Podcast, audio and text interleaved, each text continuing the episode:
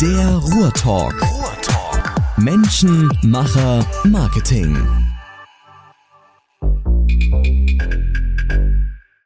So, heute der Ruhrtalk bei Thorsten Görke. Heute wird's flüssig sozusagen zum, zum zweiten Mal.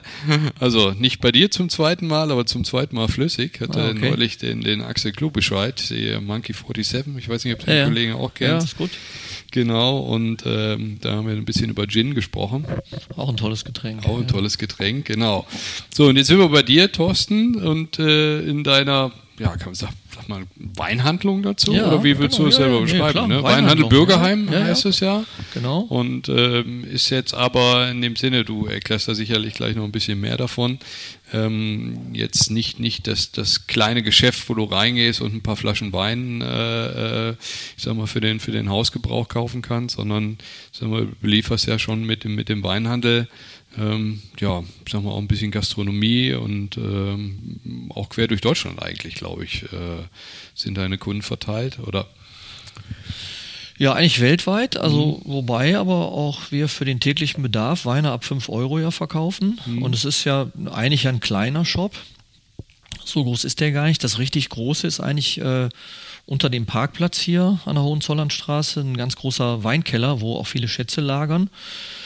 Und äh, ja, hier kann jeder kommen von äh, 13 bis 18 Uhr Wein kaufen.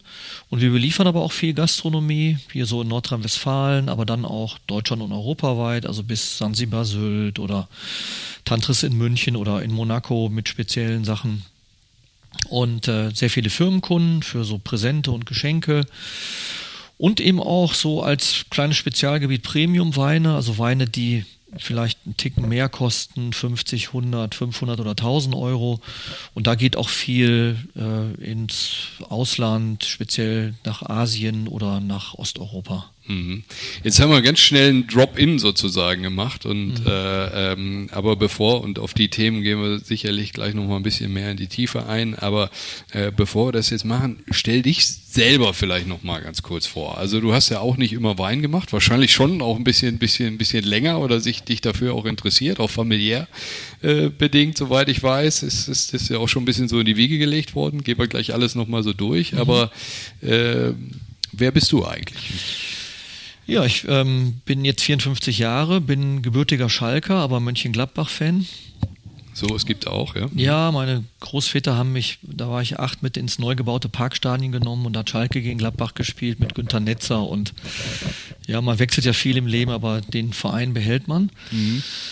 Äh, und ich äh, trinke noch gar nicht so lange Wein. Ich habe so vor circa 20 Jahren eine Leidenschaft für Wein entwickelt. Äh, mein Vater war im zweiten Berufsweg auch Weinhändler und das hat mich aber am Anfang oder in jüngeren Jahren nicht so angefixt. Ähm, ich äh, habe mit äh, jungen Jahren professionellen Sport betrieben. Ich war Frisbee-Profi und habe mein Geld mit Frisbee-Spielen verdient für zwei, drei Jahre. Bin dann in den Bereich Kommunikation und habe eine Agentur gegründet, die es heute noch gibt. Die heißt TAS Emotional Marketing, ähm, damals mit dem Thomas Siebmann zusammen. Hab das, äh, war da Mehrheitsgesellschafter, habe das leidenschaftlich fast 20 Jahre betrieben, ähm, für große Marken gearbeitet, große Events veranstaltet, Verkaufsförderung. Bin da 2008 ausgestiegen, äh, habe ein Auszeitjahr genommen und habe dann praktisch den Beruf gewechselt und bin Weinhändler geworden. Okay, ah, ein richtiges komplettes Jahr, äh, erstmal gar nichts gemacht, ein bisschen gesammelt und, und in Ja. der Zeit, quasi wenn du jetzt selber sagst 20 Jahre, äh, äh, gut, da kommt es jetzt nicht ganz hin, also insofern hast du mit dem Weintrinken quasi vorher schon angefangen, äh, aber Ja, 20 Jahre Agentur. 20 Jahre Agentur, Ja. so und in, in dem Auszeitjahr, Sabbatical, sagt Ja. man ja heute so neudeutsch äh, dazu, da hast du dich dann orientiert und gesagt und, und geschaut, wie wird jetzt mein weiteres berufliches Leben ausschauen? Oder? Ja, das ist eigentlich eher danach entstanden. Äh, wenn man, also in der Auszeit bin ich wirklich, oder habe ich relativ komplett runtergefahren und dachte auch, dass ich nach der Auszeit weiß, was ich machen werde und will. Äh, das Gegenteil war der Fall. Und ich habe dann mehrere Sachen begonnen, auch im Bereich Kommunikation wieder, äh, sowohl in einzelnen Projekten als auch auf Agenturseite, ähm, habe mich aber hier auch schon am Weinhandel Bürgerheim beteiligt. äh, hatte auch, äh, weil ich ja eben auch stark aus dem Eventbereich komme, auch einiges an Weinevents vor und Sprich, äh, einfach so viele Sachen, die parallel und nebenher gar nicht zusammengingen. Und nach einem halben bis dreiviertel Jahr hatte ich mich relativ verzettelt. Okay. Hm. Und habe dann nochmal in mich gehorcht und bin in mich gegangen und habe halt gespürt, dass die Energie, nochmal den Bereich Kommunikation aufzunehmen, einfach nicht da ist, sondern eine, eine große Leidenschaft für Wein sich entwickelt hat. Und äh, ja, und dann bin ich meiner Leidenschaft gefolgt, eigentlich zum zweiten Mal in meinem Leben, weil die Agentur ist ja aus einer ähnlichen Leidenschaft entstanden. Und insofern war das eine sehr im Nachhinein genau die richtige Entscheidung. Mhm. Und du sagst jetzt, weiß ich nicht, in dem Jahr muss überlegt, was, was mache ich jetzt? Bist auch ge gereist? Ich sag mal, das machen ja auch viele, ich sag mal so in, in solch einem Jahr, um sich so ein bisschen die Welt anzuschauen, an, an verschiedenen Orten Inspirationen aufzusaugen, ich sag mal, Zeit zu finden, nachzudenken. War das bei dir auch so der Fall? Oder? Ja, nicht so stark, weil ähm, ich eine ganz junge Familie hatte und wenn dann ein Kind unter ein oder ein Baby unter ein Jahr ist, ist es schwierig dann zu reisen. Ich habe hier und da ein paar Sachen alleine gemacht, aber eben auch nicht über so einen längeren Zeitraum mit der Familie, sondern eher das Leben hier genossen, äh, die Kinder auch genossen. Mhm. Also es ist auch schön, so jeden Tag mit seinen Kindern zusammen zu sein. Äh, das war eine ganz tolle Zeit. Und ansonsten sehr viel kleine Sachen. Ähm, so die, wo man einfach irgendwie im Tagesgeschäft oder wenn man Daily ist. Business hat, nicht so kommt. Damals noch meine 1200 CDs digitalisiert. Kann man sich ja jetzt zehn Jahre später auch nicht mehr vorstellen. Okay. Aber damals war das ja noch so. Ja, ja. Äh, oder in Fußballstadien so Groundhopping gefahren, wo Schön. man wo noch nie war, mal nach Kaiserslautern Spiel geguckt und, und laut oder Freunde besucht, die man so ein bisschen aus den Augen verloren hat. Lauter solche Geschichten. Ähm, oder auch einfach Sachen besucht, die mich oder mir angeschaut, die mich interessiert haben. Ähm, die mich, die sie so für, für mich selber irgendwie mich auch dann weitergebracht haben. Mhm. Und jetzt hast du gerade gesagt, dass du, ich sag mal, dann, dann schon angefangen hast, dich, äh, ich sag mal, am Weinhandel Bürgerheim hier zu beteiligen. Wie kam das dazu? Also gibt's gibt's da eine Vorgeschichte zu oder wie? Ja. Was hat man für Möglichkeiten, sich der Weinhandel, Weinhandel Bürgerheim, zu beteiligen? Hm? Ist äh, der älteste Weinhandel hier im Ruhrgebiet, hm. 1867 gegründet. Und der war eigentlich nie Privatbesitz, der gehörte einem Verein, der heute Gesellschaftsverein heißt. Der ist 1807 gegründet. Äh, das war danach die Zeit, wo äh, na, nach dem Sturz Napoleons und dem Wiener Kongress das Ruhrgebiet an Preußen gefallen ist. Und äh, man hat dann eben auch eine Möglichkeit gesucht, in Zeiten, ohne, wo die einzige Kommunikation ja persönliche Treffen und Briefe waren, äh, es auch noch nicht Gaststätten in dem Sinne für eine gewisse Oberschicht Schicht gab, ja. wo man sich einfach in den Herrenhäusern oder Schlössern getroffen hat, äh, ein, eine Plattform zu finden, um Zugereisten den Zugang zur Gesellschaft zu ermöglichen. Also eben diesen preußischen Beamten mit dem Bürgertum zu vernetzen, auch sicherlich Töchter zu verheiraten. Und dann wurde 1807 dieser Verein gegründet, reiner Männerclub logischerweise damals und äh, es gab dann in Essen insgesamt drei Clubs, drei dieser Vereine. Äh, einen eher so für die Handwerker, einen fürs Bürgertum und einen für die industriellen Politiker, Rechtsanwälte, Notare und so. Und die sind dann äh, in der äh, in den 30er Jahren der Nazizeit zusammengelegt worden zu einem Verein, der halt bis heute noch existiert. Und einer dieser Vereine hat, war halt sehr weinlastig und hat ein neues Clubhaus im zweiten Hagen, also da wo heute noch in der Nähe die Sparkasse ist, mhm. gebaut. Und das war der erste Fasskeller in Essen. Und es war auch zu einer Zeit, wo äh, Weine nicht in der Flasche abgefüllt verkauft worden, sondern die Händler haben Fasspartien gekauft und dann vor Ort abgefüllt. Okay. Äh, die Wein, die Winzer waren Weinbauern, die wirklich diese Fässer abgegeben haben und die wurden mit Kutsche transportiert.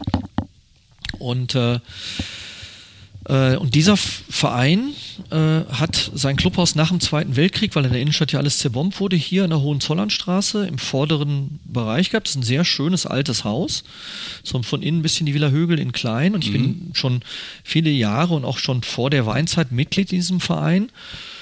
Und hatte ähm, dann in diesem Auszeitjahr eben auch mich so ein bisschen darum gekümmert, ob man dort äh, vorne hier bei uns äh, in dem Clubhaus umbaut und so ein Clubkonzept nochmal neu aktiviert und hatte in der Zeit Kontakt zu dem Weinhandel und habe gemerkt, was das für ein Potenzial ist und habe praktisch ein Angebot abgegeben, mich zu bewerben okay. oder den zu erwerben und habe das mit zwei Partnern zusammen gemacht. Also unglaublich viel Historie schon, ja, schon ja, alleine irre viel Historie, Konstrukt. ja, ja. Mhm.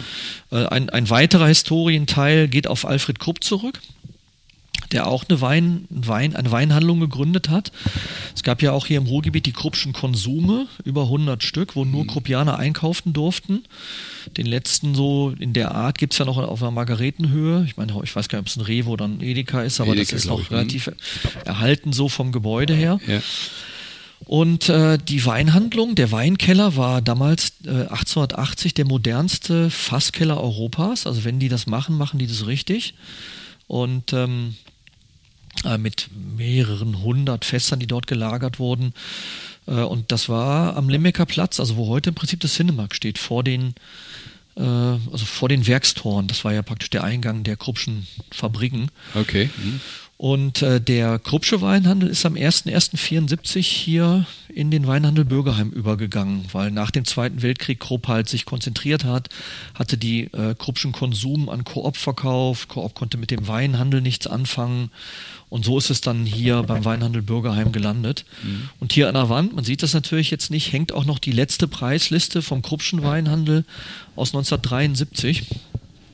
Äh, und das sind alles so natürlich sehr historische Schätzchen, die wir uns bewahrt haben. Und manchmal kommt auch jemand rein hier und bringt so alte Weine aus alten Kellern hier aus dem Ruhrgebiet. Äh, und die Kruppsche Weine hatte auch eine eigene Banderole. Also oberhalb des Weines war dann so eine Banderole mit Kruppscher Weinhandlung, dass man auch mal erkennen kann, es ist ein Kruppwein.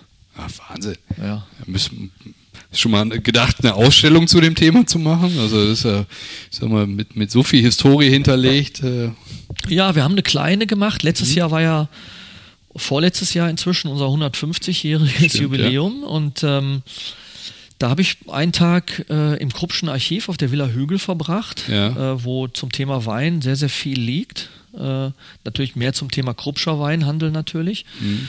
Äh, Weinhandel Bürgerheim äh, vor dem Zweiten Weltkrieg gibt es nicht so viel, weil es alles eben da in der Innenstadt zerbombt wurde. Und da sind aber spannende Dokumente aufgetaucht und wir haben das hier so ein bisschen ausgestellt.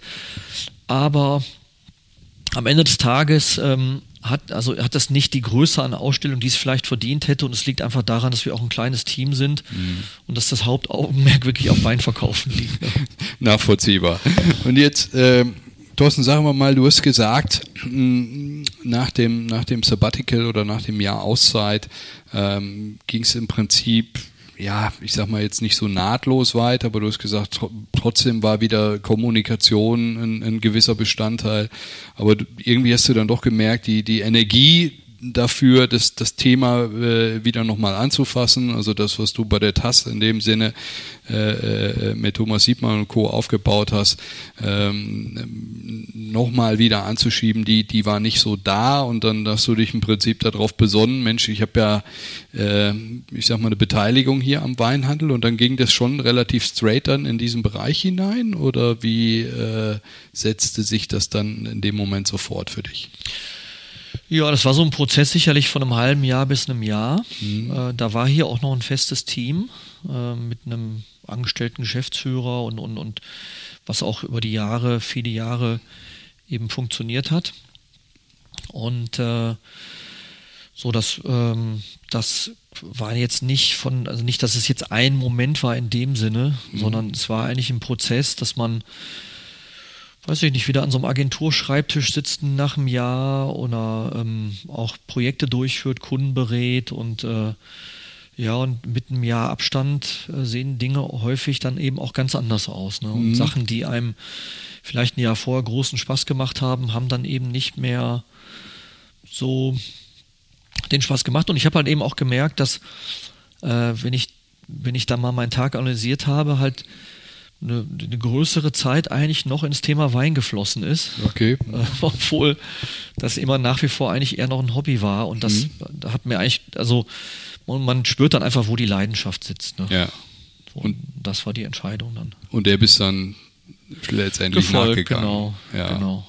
So, und jetzt ist ja Wein, also wenn ich das jetzt so als, als Laie hier und da, klar, äh, trinke ich gerne mal ein Glas, so wahrnehme, habe ich schon den Eindruck, dass so über die letzten zehn Jahre unwahrscheinlich viel Bewegung in diesem Bereich hineingekommen ist. Also auch wenn ich mir heute auf Instagram anschaue, wie die Winzer deutschlandweit äh, aktiv ihre Profile pflegen, äh, wenn ich wenn ich sehe, dass auch die Anzahl von von von Weinevents irgendwo äh, stark zugenommen hat. Also man kann schon sagen, ich sag mal, Wein ist ist äh, ein, ein sehr aktuelles Thema. Würdest du mir da recht geben oder wahrscheinlich schon sowieso? Ja, natürlich. Wein ist ein, äh, ein sehr so ein In-Thema, ist äh, innerhalb der Getränkebranche sicherlich eins der sagen wir, Themen, die besser funktionieren als andere. Mhm. Ähm, der Weinkonsum ist auch lange Zeit gestiegen in Deutschland. Jetzt stagniert er gerade ein bisschen. Ähm, äh, sag mal, heute kommen auch viel mehr jüngere Leute zum Wein, die mit Anfang 20 ähm, ja, jetzt eher anfangen Wein zu trinken als andere Getränke, wie das in anderen Generationen vorher üblich war. Zwei, drei, vier Generationen vorher war das ja eigentlich nur Bier und dann Longdrinks. Ja. Äh, und das, so, das verschiebt sich sehr stark. Ja. Das Interesse auch an, an Wein an sich, an Rebsorten, wie Wein gemacht wird, bei jüngeren Zielgruppen ist viel ausgeprägter, als es noch vor Jahren war. Hinzu kommt, dass ähm, natürlich diese ganzen Generationswechsel auch auf Winzerseiten ständig stattfinden, äh, die Qualität mehr und mehr steigt. Ähm, ja, und es ist äh, heute einfach auch schick, äh, Wein zu trinken, ein bisschen was über Wein zu wissen, über Wein reden zu können, äh, Weinveranstaltungen zu besuchen. Und ähm, ich weiß nicht, ich habe letztens noch in einer großen deutschen Tageszeitung ähm, irgendwie so eine Umfrage gelesen, äh, die Top 10 Wünsche der deutschen Männer und da war, glaube ich, an vier oder fünf ein großer Weinkeller, ein eigener, richtig großer Weinkeller. Wow. Okay. Da war ich auch überrascht, weil äh, das, das Top 10 nicht vielleicht gerade noch erwartet, aber so weit oben war das dann schon ähm, eine echte Überraschung, aber das, das spiegelt so auch den Zeitgeist wieder, glaube ich. Mhm. Und du sagst jetzt auch die, die, die Winzer, ich habe es ja gerade auch schon gesagt, so was ich so wahrnehme, halt eben über die sozialen Netzwerke, dass man sich da mehr präsentiert, offener ist, dass irgendwie auch diese, dieser Generationswechsel, den du gerade auch schon ein Stück weit angeschnitten hast, äh, dass das im Prinzip, weiß ich nicht, die Eltern so ein bisschen die, die, die, die Tradition, zumindest so wie ich das in Deutschland wahrnehme, irgendwie an, an äh, die nächste Generation weitergeben, da äh, äh dann, dann, ja, ich sag mal, in Anführungszeichen experimentiert wird. Ich habe so den Eindruck, dass auch, ich sag mal, im Bereich der Etiketten äh, viel getan wird, dass das moderner wird, so dass das ganze Auftreten, Look and Feel, äh, Design irgendwie auch eine große Rolle spielt. Äh, ähm, nimmst du das auch so wahr oder ist das, äh, ähm, ich sag mal, nur so mein Empfinden und, und spiegelt sich sowas auch auf dem Verkauf in dem Sinne, äh, wonach, wonach sucht der gemeine Kunde in dem Sinne? Lässt er sich auch so vom, vom, vom Label beeindrucken oder? Ja, also auf jeden Fall. Mhm. Also ähm, man muss aber unterscheiden, dass äh, also zwischen unserer Weinhandlung und vielleicht zwischen Weinhandlungen, die viel mehr Laufkundschaft haben, äh, oder inzwischen auch gibt es große Lebensmitteleinzelhändler, Rewe und Edeka, die tolle Weinabteilungen haben, mhm. äh, mit einer ganz anderen Laufkundschaft, wo die Leute, die dann vielleicht zwei, drei Flaschen Wein kaufen, ähm, und die und die sich eben vielleicht thematisch nicht so auskennen und nicht so tief drin sind, wird schon nach Etikett geschaut und nach Etikett gekauft. Ähm, da hat sich im Design einiges getan, von der Winzer ist der Designer selber, mhm. bis zu, dass auch da Agenturen am Start sind. Mhm. Äh, und es gibt dieses sowohl als auch. Auf der anderen Seite gibt es eben auch sensationelle Weine, die auch bei jüngeren Leuten ganz hoch im Kurs stehen, wie zum Beispiel Maximin Grünhäuser von der Mosel oder eher Ruwer ist das ja, ist ein Seitenarm. Mhm. Und die haben einfach seit 120 oder 140 Jahren ihr Art Deko-Etikett nicht mehr geändert. Ne? Das ist gleich. Und trotzdem ist es ein sehr angesagter Wein. Äh, und da muss man, glaube ich, unterscheiden zwischen den Leuten, die Wein als Getränk trinken, weil es lecker schmeckt, aber nicht so tief drin sind und die, die wirklich gezielt suchen und sich auch ein bisschen auskennen und da spielen die Etiketten auch nicht mehr so eine Rolle, sondern wirklich was drin ist. Ne? Mhm. Und jetzt, also interessant, was du ansprichst, muss ja, glaube ich, weil du auch von Supermärkten äh, gesprochen hast und äh, vielleicht kannst du da auch nochmal so ein bisschen einen Einblick geben und, und äh, uns aufschlauen. Ähm, wo kauft der Deutsche eigentlich seinen Wein? Ich glaube, der Discounteranteil oder ich sag mal der große Lebensmittelladenanteil, äh, äh das, das ist schon, ich sag mal, ein, ein hohes ja. Volumen, was, was darüber über die Ladentheke läuft, ja. Ja, da können wir mal einfach mal anfangen. Was schätzt du denn, wie ist der Durchschnittspreis für eine verkaufte Flasche Wein in Deutschland? Gute Frage. Durchschnittspreis. Ja, wenn ich jetzt an, an Discounterpreise denke, dann würde ich wahrscheinlich mal vermuten, der liegt irgendwie im Bereich so zwischen vier bis sechs Euro oder so etwas. Ja, das sind fast die Preise in der Schweiz, sogar noch ein bisschen höher. Da ist der Durchschnittspreis umgerechnet 7,50 Euro. Mhm. Und in Deutschland ist er letztes Jahr erst einmal über 2 Euro gegangen. Über 2 Euro? Ja, genau. Für eine Flasche Wein? Für eine Flasche Wein, ja, ja. okay, da hätte ich gedacht, da kostet das Glas mehr oder nee, so. Nee, nee, nee. Und der äh, größte deutsche Weinhändler ist natürlich Aldi dann Aldi, wahrscheinlich. Ja. Nummer mhm. eins mit, mhm. ich glaube, 30 Prozent Marktanteil. Mhm.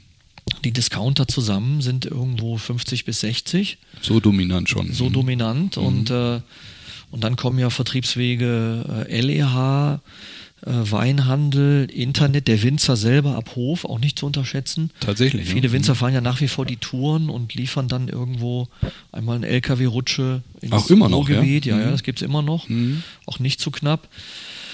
Und äh, äh, im Internet im äh, Verhältnis ist nicht so groß wie in vielen anderen Branchen, Mode und so weiter, aber es ist natürlich ähm, auch ein stark wachsender Bereich, ganz klar. Mhm. Äh, und äh, da geht natürlich vieles dann über den Preis. Ähm, bei dem Spezialgebiet, was wir haben, wenn man über ältere und, und Premium-Weine spricht, ist natürlich sehr viel auch die Provenance, also die Herkunft des Weins wichtig. Äh, und insofern dominieren wird der Markt eigentlich in Deutschland noch stärker dominiert von Fachhändlern, sei es, ob sie ein Ladenlokal haben oder sich darauf spezialisiert haben. Und das ist vielleicht so eine Handvoll 10, 10, 12 Fachhändler in Deutschland. Mhm. Und jetzt bleiben wir noch mal ein bisschen so im Einsteigerbereich. Klar, du hast äh, schon angesprochen, dass das äh, Prinzip, wo wir hier sind, ist eine, eine Fachhandlung. Auch das, mhm. das äh, Kundenklientel, gehen wir gleich auch noch mal ein bisschen drauf ein, ist sicherlich halt eben auch ein anderes. Aber wenn ich jetzt noch mal so vom Einstieg her komme äh, und äh, äh, mich so dem Thema her nähern möchte, was ist denn, ich sag mal so, deine Empfehlung ähm, als Weineinsteiger eigentlich loszulegen? Wie sollte man anfangen? Wahrscheinlich erstmal ein bisschen was ausprobieren, um, um herauszufinden, was, was einem schmeckt, nehme ich mal an, oder was, was wäre da, ich sag mal, dein Ratschlag? Ja, die beste Methode ist saufen, saufen, saufen. Mhm. Ähm, also einfach durchprobieren. Ja. Äh, möglichst auch an so Weinproben teilnehmen oder Winzerfesten. Die gibt es teilweise auf öffentlichen Plätzen von den Städten oder von, von den Winzern selber veranstaltet. Mhm. also durchaus Händlern. auch hier im Ruhrgebiet. Also ja, muss jetzt ja, nicht in die nein, Pfalz nein, oder in Mosel oder so. Hier im Ruhrgebiet gibt es äh, die Weinhändler veranstalten Weinfeste, mhm. äh, die äh, Lebensmitteleinzelhändler. Es gibt aber auch, so meine ich, auf dem Kennedy-Markt. Dann gibt es die ganzen Gourmet-Meilen, wo an jedem Restaurantstand immer auch drei bis fünf oder sechs Weine angeboten werden, immer alles glasweise. Ich finde das eine ganz gute Möglichkeit, sich so ein bisschen durchzuprobieren. Mhm. Und ähm, ja, man, und, und die, der zweite wichtigste Faktor ist ja eigentlich, äh, es gibt bei Wein eigentlich zwei Faktoren, schmeckt, schmeckt nicht. Und man kann noch so viel erzählen und es kann noch so toll sein, wenn einem das nicht schmeckt, schmeckt das nicht. Ist es so. Mhm. Äh, ist es so. Und äh, man muss sich aber realistisch, realistischerweise auch sagen, wenn ich jetzt eine Flasche Wein für 2 Euro kaufe, äh, dann die, geht die Mehrwertsteuer raus, dann ist es 1,60 Euro netto. Äh, die leere Glasflasche, der Korken der oder der Schrauber und das Etikett mhm. sind schon irgendwie 90 Cent. Material. Material. Mhm. Äh, und Logistik und so weiter. Also da ist die reine und dann Marge vom Händler. Da ist dann die reine Weinproduktion 50 Cent und dass das eben nicht per Hand gepflückt mhm. und sehr individuell gefertigt werden kann, sondern einfach ein Massenprodukt ist ein Wein, der in einem 2 Millionen Liter Tank gefertigt wird, das muss, das ist dann einfach so. Mhm. Trotzdem ist da Alkohol drin und der ist auch vernünftig gegärt. Also äh, Bier ist ja noch günstiger und äh, wird ja auch in Millionen Hektolitern hergestellt. Also das ist alles sicherlich machbar. Ja. Aber äh, und es kann auch schmecken. Ähm, aber da geht natürlich viel Individualität verloren. Und wenn man jetzt eine Flasche vom Winzer kauft, wo vielleicht auch so ein bisschen eigene Produktion drinsteckt, wird man schon irgendwie 5 Euro ausgeben müssen. Also 4,50 Euro bis 6 Euro. Darunter wird es einfach tendenziell schwierig und sind es eher massenproduzierte Weine. Okay. So, und da sagst du einfach, so auf Events zu gehen, sich da mal ein bisschen durchzuverkosten, das ist in dem Sinne ein ganz guter Ratschlag. Auf jeden Fall, oder mit ja. sich mit mehreren Leuten zusammenzutun, einfach ein paar Flaschen sich beraten lassen oder hier und da mal ein paar Flaschen kaufen. Mhm. Was wir und was ich immer gerne und selber auch immer wieder mache, ist äh, blind zu verkosten. Also einfach fünf Flaschen hinzustellen und zu gucken, was schmeckt an dem am besten, mhm. ohne zu sehen, wie das Etikett aussieht, wie teuer der Wein oh, war. Prima Idee. Mhm. Äh, und, äh, und das hat ja einen großen Einfluss auch. Und da erlebt man sehr häufig auch Überraschungen. Ähm, und äh, gerade auch, äh, dass äh, viele auch dazu neigen, ausschließlich trockene Weißweine, Rieslinge zu trinken. Äh, Riesling ist eigentlich traditionell eher auch ein Wein, der so halbtrocken, ein bisschen feinherber mit mehr Restzucker ausgebaut wurde. Und äh, häufig schmecken die fast genauso trocken. Und äh, das ist äh, sehr spannend mal zu machen. Okay. Und was, was ist, äh, ich sag mal jetzt so in Deutschland oder vielleicht auch im Ruhrgebiet, was, was ist gerade schwer angesagt? Also was wird da überwiegend getrunken?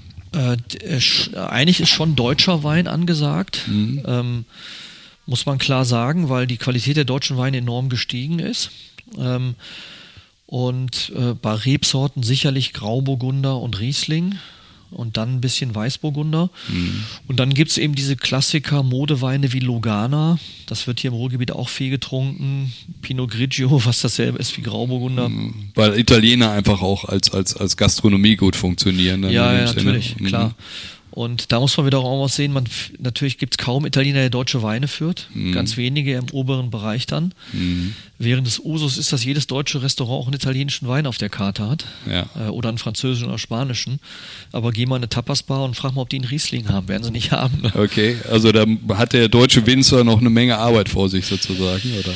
Ja, da ist, ähm, sag mal, das, das Bewusstsein und Selbstbewusstsein für deutsche Weine in Deutschland und das auch in ganz Deutschland und in, im Ruhrgebiet im Speziellen auch steigt. Dass mhm. das in Weinregionen wie Rheinhessen und Baden sowieso da ist, ist ja klar. Mhm. Wenn der Wein da vor Ort wächst, aber im Ruhrgebiet ist es auch so. Mhm. Und da muss man natürlich auch mal so einen Blick in die Historie werfen. Die deutschen Weine waren die berühmtesten Weine der Welt um 1900.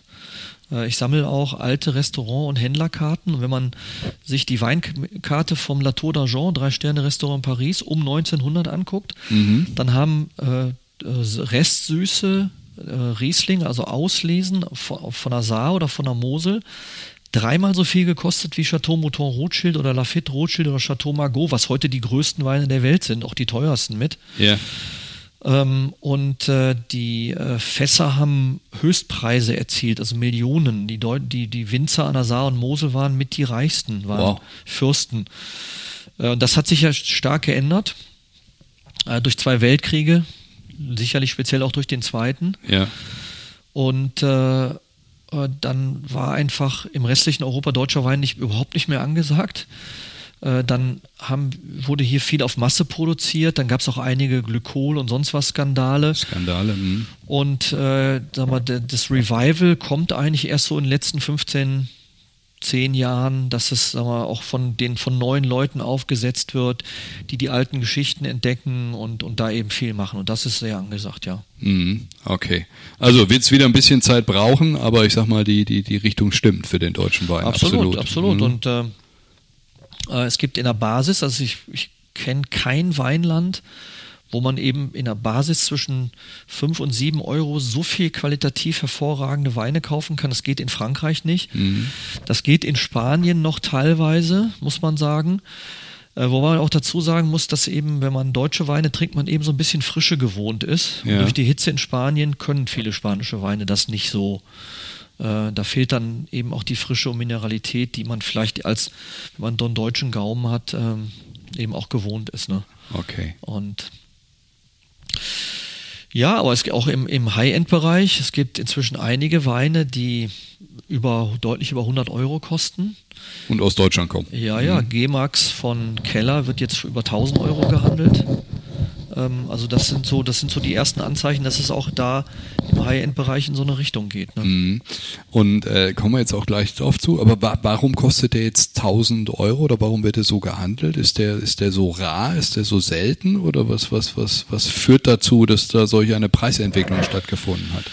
Ja, das ist ein Luxusgut mhm. äh, und ich man muss einfach sagen, dass wir als Weinhändler, wenn man eben diese, diese Bandbreite verkauft, zwei Arten von Wein verkauft. Wein zu einem guten Preis-Leistungs-Verhältnis. Mhm. Und das kann auch ein Wein sein für 20 Euro, der ein extrem gutes Preis-Leistungs-Verhältnis hat, weil er eben alles mit Hand gepflückt und dementsprechende Fässer und, und das, da steckt eben viel Arbeit drin. Und es gibt einen Wein als Luxusartikel. Äh, und da sind wir dann eben in so einer in, in einer Luxus, Luxusartikel-Diskussion. Ja. Ähm, und äh, wie, wie viel kosten Luxusartikel immer so viel, wie die Leute bereit sind zu bezahlen? Mhm. Und äh, das kann ich ja vergleichen. Äh, eine Mandarin Duck Handtasche kostet inzwischen 500, 600 Euro, ist handgenäht, ist ein top europäisches Produkt. Und es passt eben Schminktäschchen, Handy und ein paar andere Sachen, die so eine Dame, die, die Dame so braucht, passt da ja, rein. Ja. Und eine MS Kelly Bag kostet 8500 Euro, also irgendwo das 15-, 16-fache. Ich warte noch drei Monate drauf. Mhm. Äh, vom Nutzen her passt ja auch nicht viel mehr rein. Guter ähm, Vergleich, ja. Wenn wir mhm. heute jetzt fünf Gläser Wein trinken und wir können beide nicht mehr Auto fahren und wir fahren eine halbe Strecke mit dem Phaeton mhm.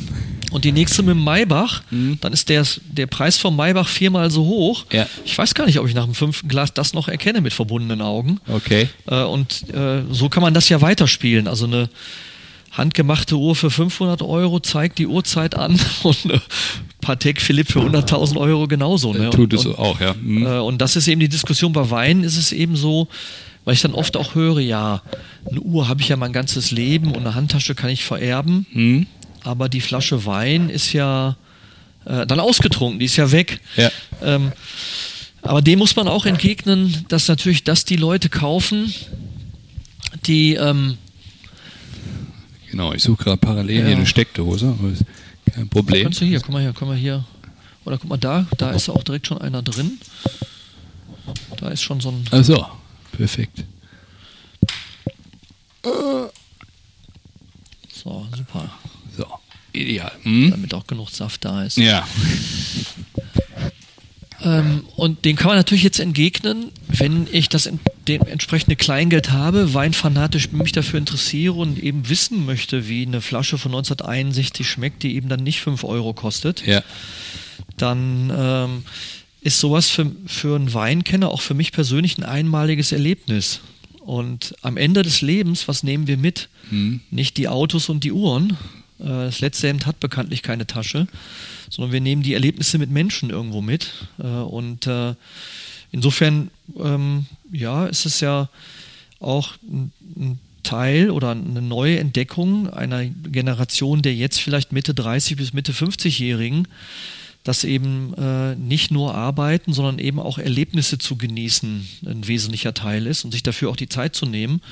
Und da ist eben Wein eher auch ein Teil. Es gibt viele Menschen, die da eben sehr konsequent auf Weinreisen gehen oder das eben auch machen. Ne? Ja, Schön, schöner Einstieg in dem Bereich. Ähm, da möchte ich dann gleich darauf zu sprechen kommen. Und zwar hast du äh, vor ein paar Minuten gesagt, wer im Prinzip, ich sag mal, bei dir den Wein bezieht. Du hast von, von, von äh, der Sansibar auf Sylt gesprochen, du hast das Tantris in München angesprochen, also exklusive Restaurants quer über Deutschland verteilt. Warum beziehen die bei dir Wein? Äh, hast du Zugang zu Weinen, äh, wo andere Händler keinen Zugriff drauf haben? Oder was, was, ich sag mal, ähm, verschafft dir in, in dem Sinne diese Exklusivität? Oder sag mal, warum, warum beziehen die den Wein über dich? Ja, eine extrem gute Beratung, eine Verfügbarkeit mhm. und eben auch eine Verfügbarkeit von Weinen, von älteren Weinen, die wir aus Privatkellern holen, äh, die, wo auch hier im Ruhrgebiet oder in Deutschland generell sehr, sehr viel liegt äh, an alten Kellern. Und, äh, und eben und, und, eben das Auge auch bei alten Weinen, dass die Wahrscheinlichkeit, dass sie noch gut sind, sehr hoch sind. Also wir kaufen ja nicht einfach auch bei die Weine bei eBay, was auch ginge. Mhm. Und Tantris oder Sansibar kauft sie auch nicht bei eBay, mhm. äh, sondern wir schauen uns den Keller selber an. Äh, teilweise öffnen wir auch mal eine Flasche, um zu gucken, äh, wie, wie ist denn hier so der, wie hat sich der Gesamtkeller entwickelt. Und äh, äh, und ich meine, ich trinke ja selber viel Weine, die wir auch hier verkaufen, dann selber privat auch oder in Weinrunden. Und die Quote der Weine, die eben noch gut schmecken und gut sind und nicht äh, gekippt sind, ist relativ hoch. Und das ist zum Beispiel auch ein Punkt, gerade wenn man ältere Weine kauft. Okay, weil die gut gelagert waren in dem Sinne. Genau. Mhm. Und die Lagerung ist das A und O. Ja. Und es gibt eben auf im Internet, online sehr viele Weine, die vielleicht 40 Mal um die Welt gereist sind, mhm. äh, denen man das hier nicht zwingend überall nicht ansieht. Äh, aber das ist ja für, für, für, die Qualität des Weins das Schlechteste, was passieren kann. Ja, und ich sag mal, ein guter Wein, der, ich sag mal so, die Lagerfähigkeit unterstreicht in dem Sinn auch nochmal einen guten ja. Wein, kann man so sagen wahrscheinlich, ja. Äh, muss nicht. Also es gibt Weine, die, äh, zum Beispiel Lugana sind gute Weine, die lecker mhm. schmecken mhm. und die einfach nur ein paar Jahre halten. Also die einfach nach äh, weiß ich nicht, nach drei, vier, fünf Jahren nicht mehr so gut zu trinken sind. Aber es gibt eben bestimmte Weine, speziell Rotweine, ähm, die ja noch äh, am Anfang sehr viele Tannine, also Gerbstoffe haben, die sich mit der Zeit in den Wein integrieren und die dann samtner werden. Aus Anbaugebieten wie zum Beispiel Bordeaux oder Burgund, die einfach einen Ticken länger brauchen. Ne? Hm. Aber ich habe jetzt so, ich sag mal, in meiner absoluten Laienzeit damals äh, äh ähm, weiß ich nicht, wenn ich, wenn ich da vom Pizzataxi was über 20 Euro bestellt habe, haben die mir noch irgendwie ein Chianti mitgebracht oder so etwas und dann dachte ich mir immer, ach weißt du was, stellst du den mal ein paar Jahre oben auf den Kühlschrank drauf, aber dass der jetzt über die Zeit hinweg besser geworden wäre, die Wahrscheinlichkeit, die war nicht so groß dann, nehme ich an, ne? Die ist gleich null, ja. Mhm, okay, ja. Verstehe. Aber was du jetzt gerade von den Kellern beschreibst, das ist ja so ein bisschen so wie so eine Schatzsuche, oder? Kann man das so sagen? Also wo, woher, sag mal, treten diese, ähm, sag mal, die, die, die Inhaber von solchen Kellern an dich heran und, und, und offerieren dir das? Oder woher weiß man das, wo jetzt vielleicht was, was, was liegen könnte, was spannend wäre? Ja, also, also sowohl treten die an uns ran. Mhm. Wir haben uns da inzwischen einen ganz guten Namen gemacht. Das ist sicherlich auch Netzwerk. Mhm. Ähm, und äh, zum anderen äh, ist es aber nicht nur Deutschland, sondern auch Frankreich, also Bordeaux und Umgebung oder auch Belgien. Man muss wissen, dass ähm, ein, ein, Teil der Bordeaux-Weine aus Pomerol und Saint-Emilion, was vor 150 Jahren einfach zu weit weg von Bordeaux war, also mit der Kutsche 50 Kilometer war zu weit. Und die sind dann den ganz langen Kutschweg nach Belgien gegangen und insofern liegt heute auch noch dann viel in Belgien. Und ich habe einen, einen, pensionierten Archäologen, der für uns arbeitet und der eben äh, in Belgien sozusagen sich auf die Suche begibt und guckt, wo es noch Weine gibt. Äh, und in Frankreich sehr ähnlich. Und da muss man auch sagen, dass natürlich äh, es heute auch noch, so sehr wie Europa zusammengewachsen ist, es zwischen Franzosen, Belgiern und Deutschen durchaus noch Vorbehalte gibt und es teilweise für mich als Deutschen, der nicht viel Französisch spricht, also nur rudimentär sehr, sehr wenig, yeah. gerade mal sein Essen bestellen kann, gar nicht so einfach ist, da dann auch aufzutreten. Okay. Und äh, insofern gibt es da aber eben Netzwerk Ein bisschen für. Netzwerk gespannt. Genau, und das funktioniert auch sehr gut. Mhm, okay. So, und ähm, ich bekomme das ja auch immer regelmäßig, äh, ich sag mal, mit, wenn ich so ein bisschen deinem Facebook-Account folge, äh, wo du gerade wieder unterwegs bist, mal in Italien, mal in Frankreich, da wo natürlich die Chateaus sind, wo der Wein äh, in dem Sinne herkommt. Und ich habe gesehen, du hast zwischendurch dann auch mal äh, Reisen in diese Regionen angeboten und äh, ich sag mal dann wahrscheinlich auch so ein bisschen ähm, Klientel aus deinem Kundenstamm dann auch mitgenommen und die dann, ich sag mal, vor Ort einfach die, die, die Destination nochmal ein bisschen näher mhm. gebracht? Ja, die, also das sind zum einen Reisen und auch Weinproben. Mhm. Äh, wir veranstalten auch sehr hochwertige Weinproben. Und diese Welt der Premium-Weine setzt sich eigentlich zusammen aus den Wein kaufen, an Proben teilnehmen und auch diese Chateaus und Weingüter zu besuchen.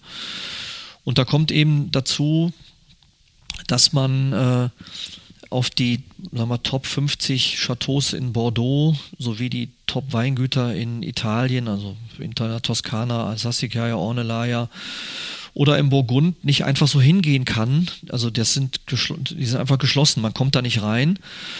Und man kommt da auch nicht mit Geld rein oder mit Wirtschaftspositionen oder weil man prominent ist, äh, sondern äh, man braucht schon einen bestimmten Zugang. Diesen Zugang haben wir. Äh, und deswegen ist es natürlich interessant, wenn ich jetzt äh, so einen Wein trinke und der mir gefällt oder ich Fan von bestimmten Weingütern bin, die auch mal besuchen zu können. Mhm. Okay. Und, und das sind organisierte, bezahlte Weinreisen, genau. Ja.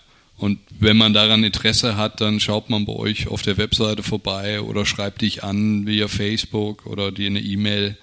Sag mal, kann ja jetzt sein, dass von, von, von der Hörerschaft jemand dabei ist und so. Ja, dann schreibt er uns an. Mhm. Ähm, oft, also sind nicht so viele Reisen, also nicht so, dass wir jetzt jedes Wochenende irgendwo unterwegs sind. Es sind so vier bis fünf und die Nachfrage ist sehr groß, sodass wir das häufig gar nicht offiziell auf der Homepage ausschreiben, okay. mhm. äh, weil es sehr häufig schon dann eben gebucht ist aber äh, sehr oft findet sich dann auch noch ein Plätzchen und da, da einfach hier vorbeikommen, uns anrufen oder uns schreiben. Genau. Okay. Was man aber ja schon, ich sag mal, ein bisschen häufiger erleben kann, ich sag mal, du richtest ja auch Wein-Events aus mhm. hier in der Region.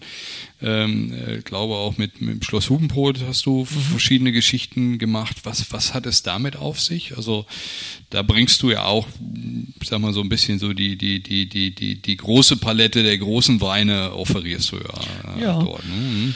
Ja, das sind äh, verschiedene Proben. Also wir machen hier einmal im Jahr ein Sommerfest. Da kommen 30 Winzer. Man kann hier bei uns am Weinladen auf dem Hof, man kann alle Weine durchprobieren und äh, hat praktisch eine ideale Möglichkeit, so einen Einstieg zu finden, äh, eben auch ab 5 Euro äh, und eine Menge Weine, fast alle Weine sind irgendwie bis 15 Euro und äh, man kann eben auch mal gegeneinander probieren. Mhm. Äh, aber es gibt eben auch Veranstaltungen am Schlosshotel Hugenpot oder im Schlosshotel Hugenpot. Äh, dieses Jahr zum Beispiel im November. Wir machen einmal im Jahr eine Bordeaux-Gala. Da kommen zwei Chateaubesitzer aus Bordeaux, stellen ihre Weine vor.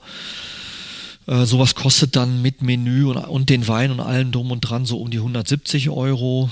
Also das ist natürlich schon eine deutlich gehobenere Preisklasse. Mhm.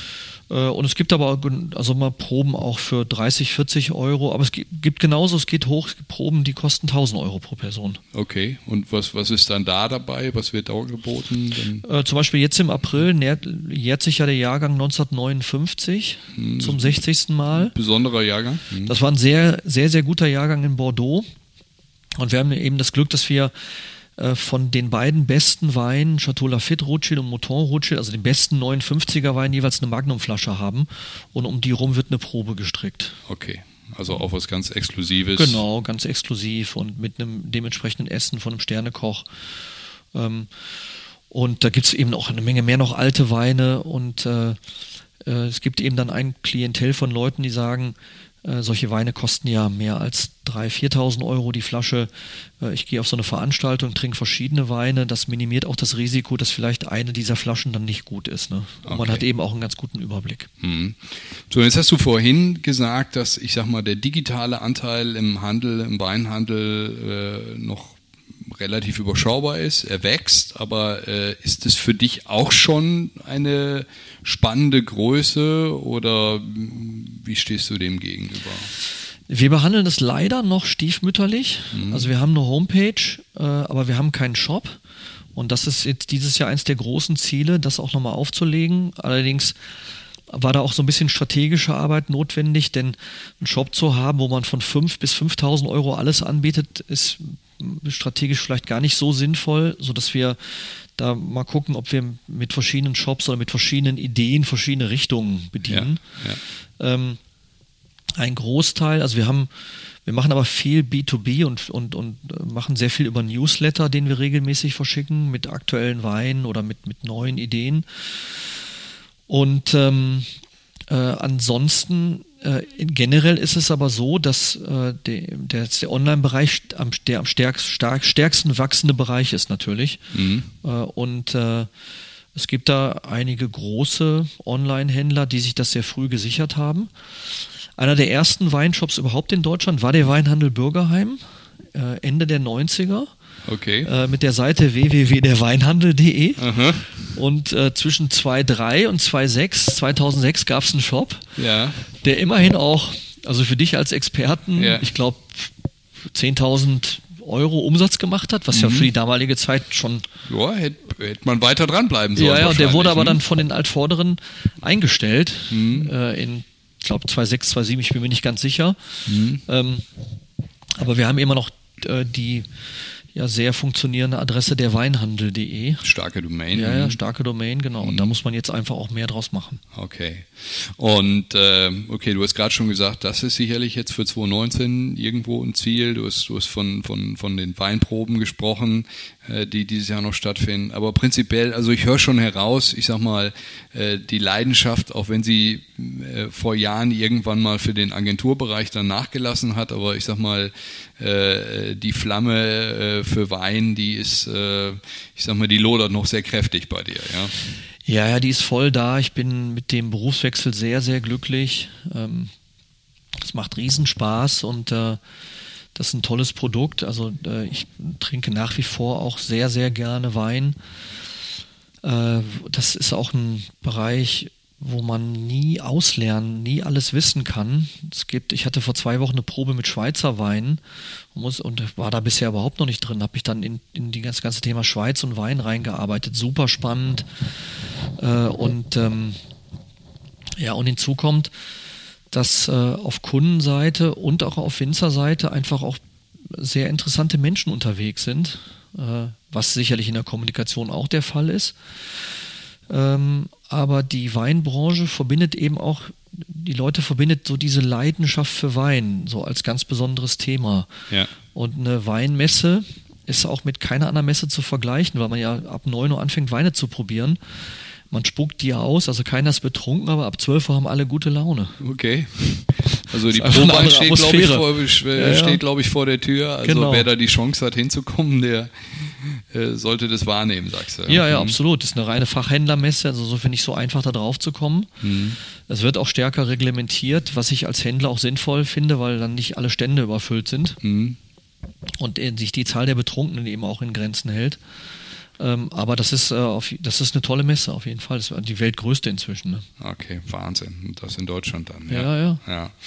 Thorsten, so zum, zum, zum Ende hin des Podcasts äh, gehe ich nochmal so ein bisschen stärker. Klar haben wir jetzt auch schon während des Podcasts darüber gesprochen, aber es heißt ja Ruhrtalk und äh, ich spreche mit, mit spannenden Persönlichkeiten bei uns aus der Region und dann geht es mir auch immer nochmal so ein bisschen so einen Blick ähm, äh, zu erhaschen, ähm, was, was man selber glaubt, wo das Ruhrgebiet sich so gerade befindet. Also ähm, Region, die stark vom, vom Strukturwandel halt eben geprägt ist über die letzten Jahrzehnte. Was hast du für ein Gefühl? Was, was, was, wo, wo stehen wir hier gerade? Ähm, im Ruhrgebiet? Ist das, ist das Aufbruch? Ist das, kommt da was Neues oder äh, nutzen wir die Möglichkeiten, die, die da sind oder ist das alles noch so ein bisschen, bisschen tranig? Wie, was, was ist dein Eindruck? Ja, ich spüre äh, in, in ein, seit vielen Jahren schon einen ständigen Aufbruch. Ähm, dass eben viel Neues passiert in vielen Bereichen. Kreativität, aber auch Gastronomie, äh, irre tolle Konzepte, die es vor 10, 15 Jahren noch nicht gab. Äh, Arbeitsmodelle, dass äh, Wohnmodelle, äh, dass das alte Seen erschlossen werden, Phoenixsee und, und was weiß ich alles. Also ich finde, dass da schon jede Menge Aufbruch ist. Und auf der anderen Seite aber genauso am anderen Ende immer noch ein Kirchturmdenken. Mhm. Äh, die Städte für sich, äh, die Branchen für sich, äh, irgendwie so von Essen. Also der Marketingmann in dir sagt, da würde eigentlich viel mehr gehen. Ja? Da, da geht nach wie vor mehr. Äh, und äh, ich glaube, dass natürlich äh, ein Punkt ganz wichtig ist, dass wir den wir versuchen müssen, auch weiter zu überwinden, der aber natürlich in der Mentalität der Ruhrgebietler auch liegt. Wir machen erst und reden dann darüber, während in Berlin ja erstmal geredet wird und dann wird vielleicht gemacht und ja. vielleicht aber auch gar nicht. Ne? Ja. Und dadurch ist Berlin und andere Metropolen viel mehr im Gespräch. Mhm. Und Äh, da finde ich, versteckt sich das Ruhrgebiet einfach noch einen Ticken zu viel. Äh, denn hier gibt es schon sehr viel und wir haben, wir haben viel geschafft hier. Mhm. Und ich finde, das ist das ganze Thema, wo ich ja selber in der, in der Marketingbranche noch aktiv war, auf Agenturseite, Kulturhauptstadt, hat viel bewirkt, äh, hat viel gebracht. Ähm, und jetzt gibt es ja anscheinend auch einige neue übergeordnete Themen, die wieder in Angriff genommen werden. Ich kann sowas nur befürworten. Und äh, wir haben starke Netzwerke. Also ich, ich ähm, ja, ich, ich fühle mich einfach wohl hier. Ne? Ich habe jetzt äh, gerade auf dem Weg hierhin nochmal mit der Chefredakteurin oder Herausgeberin eines Weinmagazins gesprochen, die eigentlich aus Österreich kommt. Die Deutschlandbüro sitzt in Düsseldorf und die äh, ist aber wieder runter nach Bayern bzw. nach Österreich gezogen und sagt, ja, das ist ja viel schöner hier und so. Und ich habe dann auch gesagt, ich kann das gar nicht bestätigen. Ich bin von hier. Yeah. Ich habe lange in München gewohnt und bin wieder zurückgezogen. Yeah. Äh, und äh, abgesehen davon, dass es meine Heimat ist, ist es einfach auch, hat es so viel wunderschöne Flecken. Äh, und wenn, ob ich jetzt in der Nähe von Kitzbühel und, und, um Schwarze herum jogge oder am Baldener See, äh, mit einer Videokamera drauf siehst du nicht so einen riesen Unterschied. Tut ich. sich da nicht viel. Nee, nee, ein paar Berge links und rechts, das ist schon ein Unterschied, aber ja. äh, ich finde, äh, hier das Ruhrgebiet muss sich überhaupt nicht so verstecken, wie es das teilweise noch tut. Ne? Mhm.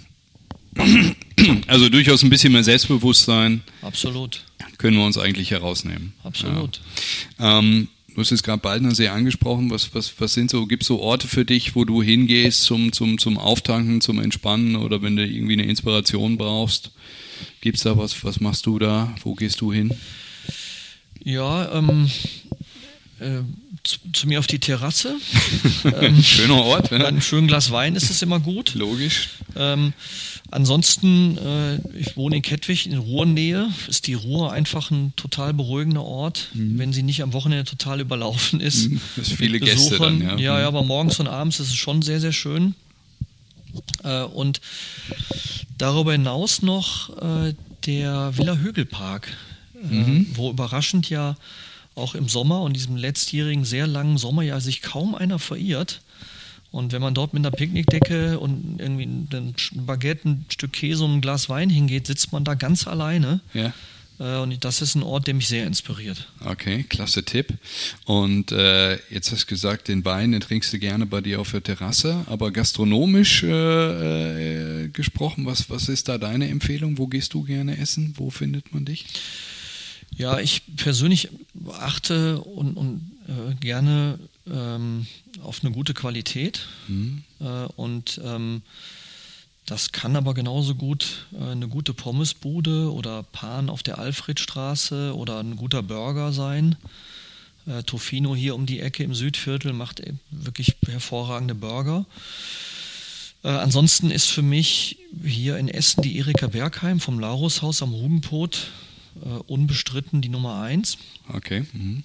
Äh, und da ich natürlich durch den Wein auch so ein, neben den deutschen Weinen auch ein Ticken frankophil bin, äh, bin ich sehr gerne beim Thomas Friedrichs in der Rotisserie du Sommelier. Ja, klasse. Äh, wo man mhm. wirklich äh, Preis-Leistung hervorragend essen kann.